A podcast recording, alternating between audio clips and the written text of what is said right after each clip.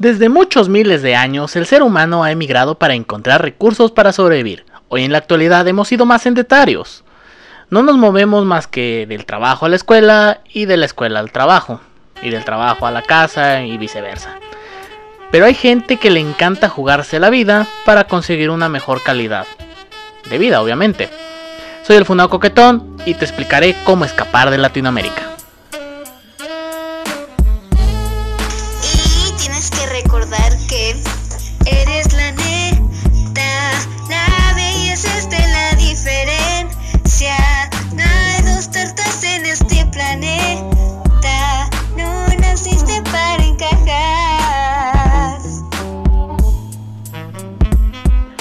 Episodio 32.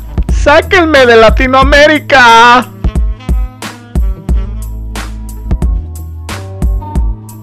Antes que nada quiero agradecer a todos los que le dieron like el miércoles de memes, que creo que nomás fueron dos personas, pero muchas gracias por darle like al miércoles de memes, que seguirá aunque mucha gente no entiende el contexto, pero me vale madre. ¡Ay, Latinoamérica! El mejor lugar para vivir, con los gobiernos totalitarios, crisis económicas y la inseguridad en donde te asaltan tres veces a la semana, donde apenas es lunes. Pero ¿por qué irse de Latinoamérica? Hice una encuesta con amigos y familiares, incluso subí una de Twitter, pero me la borró Twitter, que porque es un tema muy intenso para ellos. Y estas son las razones más populares.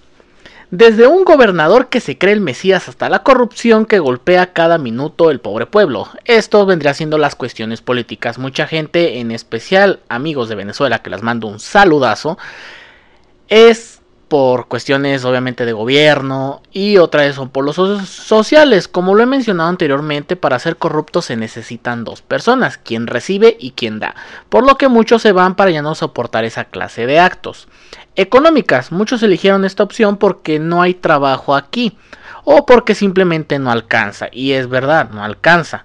Superación personal, en este entro yo. ¿Me gustaría vivir en otro país para cambiar mi rutina de muy, muy de golpe? Sí uno de los países que más les estoy echando el ojo es Estados Unidos, Japón o Reino Unido. Así que aparte de que sí, aparte de guapo, salí cabrón.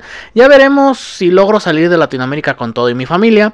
Pero de momento me estoy ocupando bien para terminar mis estudios y ahora sí, si se puede hacer una promoción de trabajo emigrando a otro país, probablemente yo sí me podría animar, aunque voy a terminar extrañando a mi esposa los tres días. ¿Qué opción vas a escoger? Esta es muy, muy, muy importante cómo le vas a hacer para escapar de Latinoamérica. Hay dos opciones, la difícil y la que está más difícil. Así es amigos, si vienen a buscar la fórmula de cómo hacerlo fácil, aquí no es señores, no hay una fórmula mágica para escapar de Latinoamérica fácil. Está la fácil cuando tienes familiares, cuando ya a lo mejor tu papá nació en Estados Unidos, puedes a lo mejor hacer un trámite, pero ese trámite es costoso de cojones tanto en tiempo como dinero para poder al menos darte la visa de visitante. Así que si vas a salir de tu país y estar tercermundista, está muy pero muy cabrón y se dificulta más si no estás preparado. Sí, está de la verga que vayas gastando tanto esfuerzo para que te manden de regreso a tu país culero. Pero sí, sea cual sea la opción, es difícil. Sea por tiempo o sea por lo que estás arriesgando el pellejo. Vamos por la parte difícil, difícil la cual yo le llamo de mochilazo. Para la gente de otros países que no entiende el término de mochilazo, es cuando tomas tu mochila y te vas como de reconocimiento, pero te vas de un viaje muy, muy extremadamente largo. Un ejemplo, vámonos de mochilazo a la playa, agarras tu mochila, pocos, poco dinero y te vas pidiendo rayo, caminando como peregrinación. Y sí, toma tu mochila, llénala de provisiones y únete a una caravana de migrantes, donde tendrás que pasar por abusos tanto de la delincuencia como de la misma policía migrante.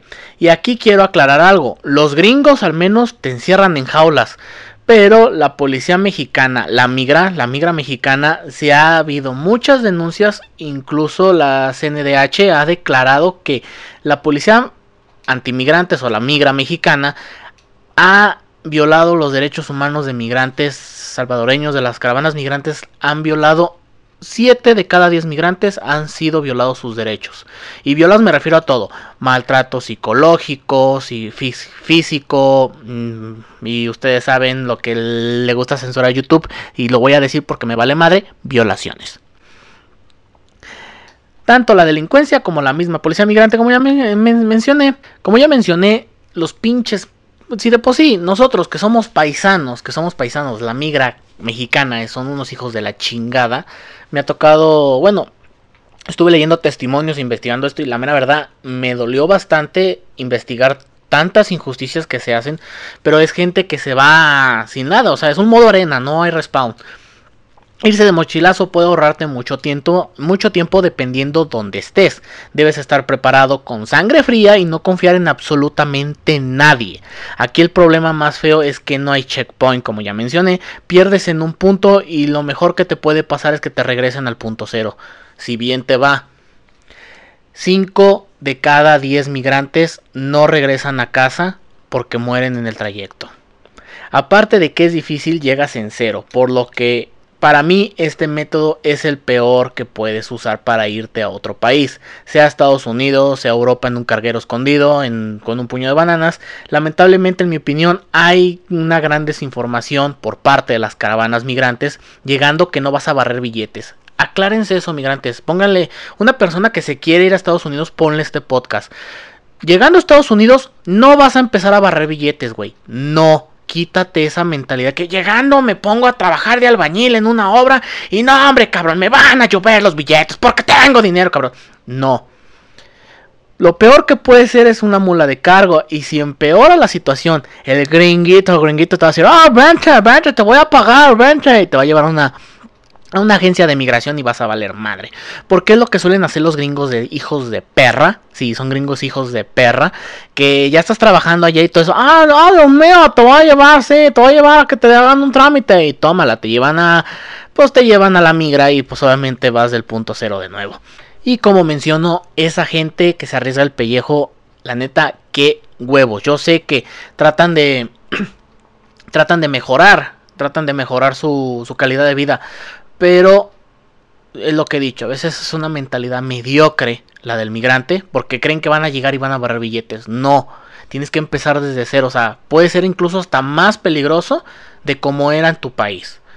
El otro método, que es también el difícil, pero menos sanguinario, es tener un poquito más de paciencia, demasiado, y rogarle a la dios o la diosa de la burocracia que te haga el milagro y te ayude a agilizar tu trámite, algo que dure menos de un año si bien nos va. Irse de manera legal es la mejor forma. Sé que dicen muchos, Ey, es que tú eres un cobarde, tú eres un pinche burócrata. Yo odio la burocracia y la burocracia que hay aquí en el país está de la verga. Pero déjate contesto, mi queridísimo amigo de mierda. Te va. Nada, nada, no, me refiero a toda la esa pincha bola de chairos que dicen, ay, no, te quieres abandonar el país porque AMLO. Pues sí, cabrón, yo por mí me iría. De, yo ahorita me iría del puto municipio porque quedó morena, cabrón. Irse de manera legal, como ya dije, es la forma más fácil. Y obviamente dirán, pues, pues, si te urge, te mega urge irte a trabajar y hacer un chingos de dineros. Pero déjate contesto, como ya lo repetí irte sin estar preparado, sin un oficio o una especialidad a otro país, no te va a servir en nada, cabrón. Si vas a escapar de Latinoamérica, debes mejorarte como persona y no ser un conformista de nomás trabajo en la obra y ya iré mejorando. Porque algo que tenemos nosotros, Latinoamérica, Latinoamérica y que nos centramos también en México, porque venimos, venimos de las mismas reces, venimos de los pinches españoles, que son una bola de huevones y corruptos, eso sí lo entiendo, pero no lo vas a hacer porque vas a entrar en tu círculo de confort, vas a decir, ah, sigo trabajando en la obra, 100 dólares al día, si bien me va y pum pum, empiezas a hacer, te casas con una gringa, pero nunca vas a mejorar y ¿qué va a pasar? Te vas a inclinar en que, ay, no mames, llegó otra gente que me puede robar mi, mi, mi trabajo en la obra y es donde vale madre. Piensa y analiza bien esto. Vivimos en un mundo en donde la competencia laboral cada vez está peor gracias a la sobrepoblación. Si quieres largarte de aquí necesitas una lista como esta. Esta lista me la, me la pasó, bueno, es una recomendación que me dio una persona que se fue a trabajar a Estados Unidos, que le voy a mandar un saludazo. Me, me dijo, bueno, no me dijo si le podía mencionar sí o no su, su nombre, pero le voy a decir la persona B. Persona B, ya sabes a quién me refiero, un saludo, si no, ya en el próximo podcast ya te saludo bien. Como ya menciono, esta es la lista que necesitas para irte lo más like a trabajar a Estados Unidos, a trabajar. que quede claro también esta situación. Una cosa es irte a quedar a vivir y una cosa es trabajar durante un proyecto de trabajo, que son cosas muy diferentes. Sé que vas a estar trabajando allá y vas a estar viviendo en un departamento y todo eso. Pero una cosa es quedarte a vivir y otra cosa es quedarte a trabajar, que es lo que están haciendo ahorita muchos trámites de, migración. Eh, muy bien, te quieres ir a Reino Unido, que ahorita con lo del Brexit están valiendo verga porque no tienen granjeros, no tienen nada los cabrones, viven en una pincha isla. Lo único que tienen son los buenos Beatles, buena música y unas pinchas morras pelirrojas bien sabrosas como la chamoy. Pero no tienen personas que trabajen porque también los son ingleses, son como los gringos, son huevones. No quieren hacer nada respecto a lo que nosotros estamos de acuerdo en hacer. Entonces, ¿qué? Van a contratar migrantes ok, tienes un permiso de vivir en, este, en Reino Unido de seis meses a un año. Se acaba el proyecto, agarra tus tiliches y regrésate a tu país. Mucha gente dice, aquí aprovecho, en donde me hago pendejo y me quedo aquí. No, incorrecto amigo. ¿Por qué? Porque si te agarra la migra, las condenas, las condenas por quedarte y violar un contrato laboral en Estados Unidos, o en Estados Unidos a lo que me estuvo comentando es mm, la persona que me ayudó a elaborar este guion, son de 5 a 20 años. Imagínate, te está urgiendo el dinero. Por no quedarte 6 meses sin trabajo y que regresarte a Latinoamérica, estás arriesgando 5 años de trabajo, todo por quererte quedar, para irte a trabajar a la obra y todo eso piensa bien lo que vas a hacer si eres un migrante. Sobre todo, no voy a mencionar cuestiones de racismo que se pueda ver también, porque sabemos que los gringos son unos racistas de mierda. Pero los gringos no son los únicos racistas. Los pochos o la gente que viene de Latinoamérica, que ya está bien establecida en, en Estados Unidos, es más racista que un gringo. Y te lo digo por experiencia. Bueno, vamos con la lista porque creo que nos salimos un poquito del tema. Hablar el idioma como mínimo en el grado B del idioma natal donde vas a migrar, sea japonés, sea alemán, sea francés, sea lo que sea. Para la visa te van a, te van a pedir eso. Creo que en Canadá ya están pidiendo B2, ya están pidiendo B2, ya están pidiendo un poquito más B2 y B1 para el francés, porque recuerden que en Canadá hablan francés. Tener dinero para tu hospedaje y comida mientras empiezas a generar ingresos. Esto varía dependiendo la ciudad y donde quiera ir, donde quieras irte. A lo que me mencionó esta persona, el señor B, es que si puedes trabajar en un lugar en donde esté cerca un pueblo, vete a vivir en ese pueblo porque todo va a estar más barato. Casi los pueblos son más codependientes y no es necesario ir a, ir a gastar tanta gasolina en un Walmart y consumir más lo local. Es lo que también ayuda un poquito más los pueblos gringos en ese aspecto. Pasaporte y visa. La visa con los permisos adecuados. Como ya mencioné, no cualquier visa funciona. Tengo amigos que les, que les dan la visa en el trabajo, pero ya se quieren, ya se creen gringos, ya se quieren ir allá a trabajar. Renuncian de en donde yo trabajo y a los meses me entero que ya los deportaron. ¿Por qué? Porque la visa que les dan en mi trabajo son temporales, no son de trabajo, son de turistas. Son, son unas visas que nomás te las dan porque donde yo trabajo hay unos ciertos concursos donde hay mejora continua y todo ese business. Y a veces se hace el sorteo, bueno, la final en Estados Unidos, Japón, Alemania, etcétera, piquete de ojo. Y esas personas se van, se van, pues obviamente mm, la empresa en donde trabajo les arreglan todo el trámite migratorio. Y, pero obviamente la visa te la dan un mes, seis meses, un año si te fue bien. Si le caíste bien al güey que te da la visa, te la da un año. Pero son visas de visitante, no son visas para quedarte a trabajar. Es como un compañero que renunció y pasó como Bobo Esponja cuando Calamardo renuncia, que va a decir, Bobo Esponja, todos van a beber, todos van a beber de mi mano. Y una moneda, una moneda. Lamentablemente así quedó el pibe. Y la neta, a mí me cae a toda madre este güey. Te mando un saludazo y sé que estás trabajando ahorita de guarda de seguridad privada. Pero la neta, yo sé que fue un riesgo, pero pues a veces las cosas no funcionan como deben de ser. Y experiencia laboral, si es posible. A mí me brinco un punto. Estudios o un oficio donde debe ser el más vergas para que tengas la vacante. Y no la sueltes, cabrón. Por favor, no te pongas mamón porque no quiero este puesto porque no es en lo que yo me capacité. Por eso les digo que nunca dejen de aprender gente. Si tú te capacitas en muchas cosas y te vas a una promoción migratoria, te va a ayudar un chingo. Porque mira, este güey sabe hacer esto, sabe hacer aquello, sabe ser godines, sabe, ser, sabe subirse al montacargas, sabe llevar un inventario de un almacén. Y es donde poco a poco, incluso hasta las mismas empresas que te están contratando para esos, esos proyectos migratorios, pueden incluso hasta ayudarte a darte una mejor calidad en tu visa y todo ese business. Como, como pasó con mi, con mi compañero, el señor B. que, le, que me mencionó que eh, él ahorita está ya tramitando, ya está tramitando creo que no su nacionalidad, sino que ya se puede quedar ahí a trabajar y a vivir. Pero no sé, bien de lo de las visas, no, no estudié mucho porque eso ya habrá en un, en un capítulo donde hablemos sobre visa y misa y todas, y todas esas madres. Experiencia laboral si es posible, así sabrán que eres un bueno, si eres bueno en lo que estudiaste. Yo sé, no mames, güey, apenas tengo 18 años, me voy a recibir. Estudia la carrera entonces, güey. Si puedes, yo sé que está de la verga Latinoamérica, está pudriéndose, está Latinoamérica está a punto de ser un nuevo África. Sí, me estoy yendo muy exagerado, pero está muy cabrón. Simplemente a mí me da miedo recibir un billete de 100 pesos y ver que parece un billete de Venezuela, un bolívar. El billete de 100 pesos, no manches, parece un billete de Venezuela. Y luego con el pinche cacas, está la chingada.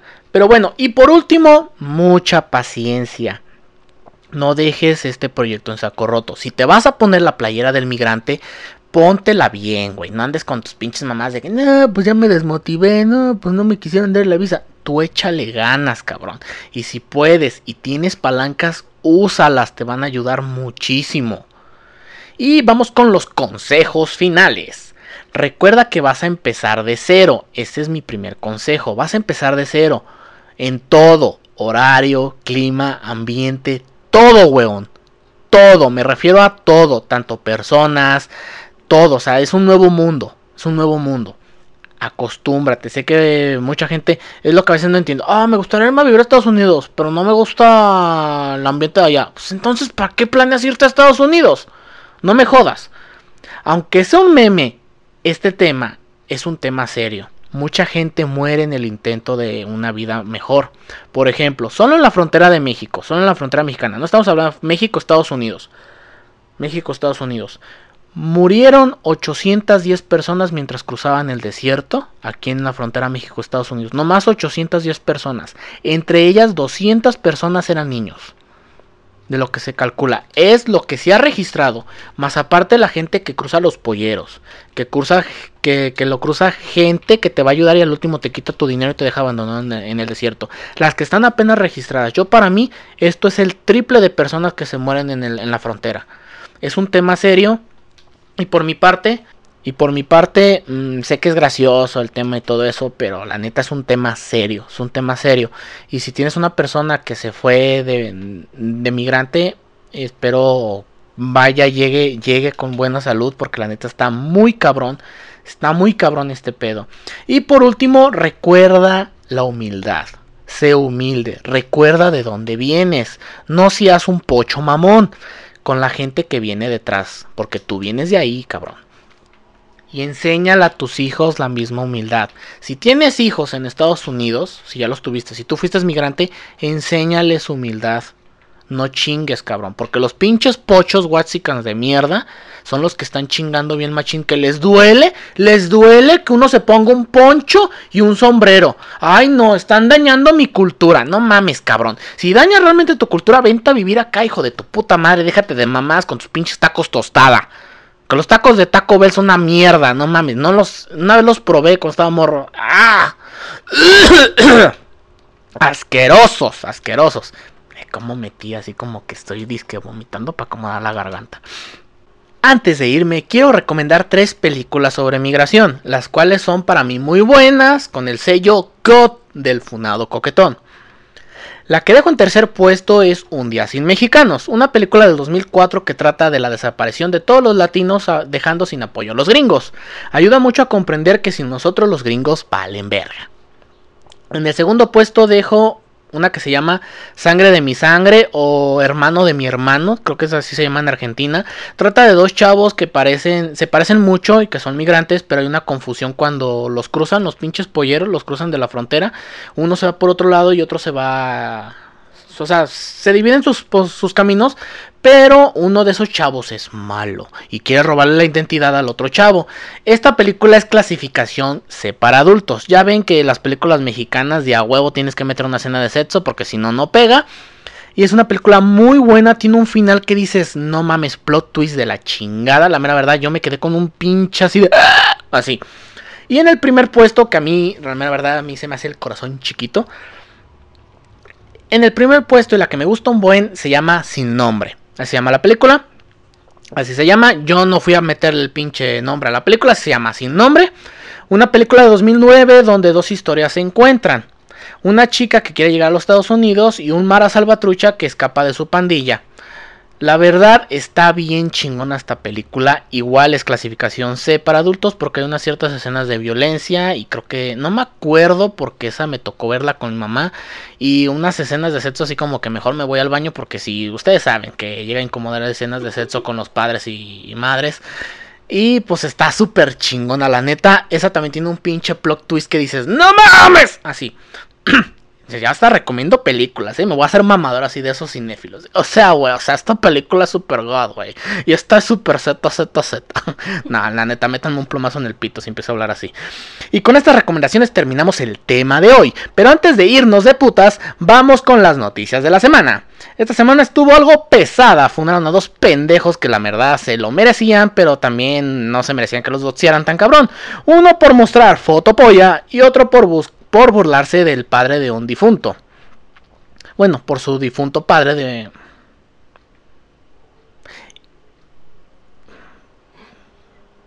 Sí, sí, es que sí es... Mm, otro por burlarse de un padre difunto, era lo que iba a decir, nada más que aquí no agrego una coma. Pero lo que impactó fue lo de Drake Bell, señores. Sí, aquel chavo que salía en Drake y Josh. No sé si ustedes recuerden Drake y Josh. Los de Aguana. No me acuerdo cómo va la puta canción. Que Aguana, wey. Aguana, wey. Pues se declaró culpable de cometer delitos contra una menor de edad. Ya con 34 años y medio. Y en una conferencia por Zoom se declaró culpable de tener conversaciones sexuales con una menor de edad. Ya el betarro Drake de 34 años de edad, como ya mencioné, espera una sentencia el 12 de julio del año en curso. La chica la conoció luego de que fuera en un concierto con él. Fueron a un concierto donde se hicieron amiguitos, compartieron sus redes sociales y empezaron a compartirse cosas cochinotas. No quiero hacer tanta bulla de esto porque la neta a mí Drake me cae bien. O sea, no mames, cabrón que me cae bien, cabrón que funa. Fistroman, Mordo, Drake. Voy, voy, a hacer que me caiga bien la cotorriza a ver si los funan a los cabrones. no quiero hacer, como dije, dije, no quiero hacer tanta bulla.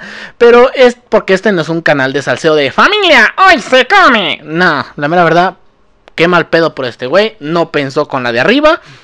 Y pues espero puedas tomar tu castigo de la manera más madura posible, como las cosas que le llegas a compartir con la menor de edad. Y te mando un saludo desde Funado Producciones y espero puedas tomar, como ya dije, tu castigo de una manera madura. Y ahora les digo a todos esos putitos influencers doble moral, este es un mensaje para ustedes. Negar los videos con él, con él y no salvar nada de nada se ve más sospechoso borrando los videos donde salen con Drake Bell. La neta, cabrones. Ay, ay, salió funado. Ay, ay, ay, Drake Bell se, ay, ay, borro. Yo nunca estuve con él. Yo sé que viven ustedes de la fama y todo ese pedo, pero negar las cosas de que estuviste con, con él no te va a ayudar en nada, te ves más sospechoso. Sí, estuve con Drake Bell y qué. Sí, yo no sabía que andaba de mañoso, así de fácil te ves más pinche sospechoso borrando los pinches videos. Y sí digo esos pinches influencers donde, oh no manches, me topé Drake Bell pidiendo pan en una panadería. Porque sabemos que Drake Bell la neta la estaba pasando muy cabrón. La estaba pasando muy cabrón. O sea, trabajar aquí en Memo, digo, trabajar aquí en México. es que trabajar aquí en México está como Memo Ponte. Tiene que degradarse para poder comer. Y sí, también le mandamos un saludo a Memo Ponte. Es que, que fíjate que nomás se me salió lo de Memo Ponte, pero Qué mamada.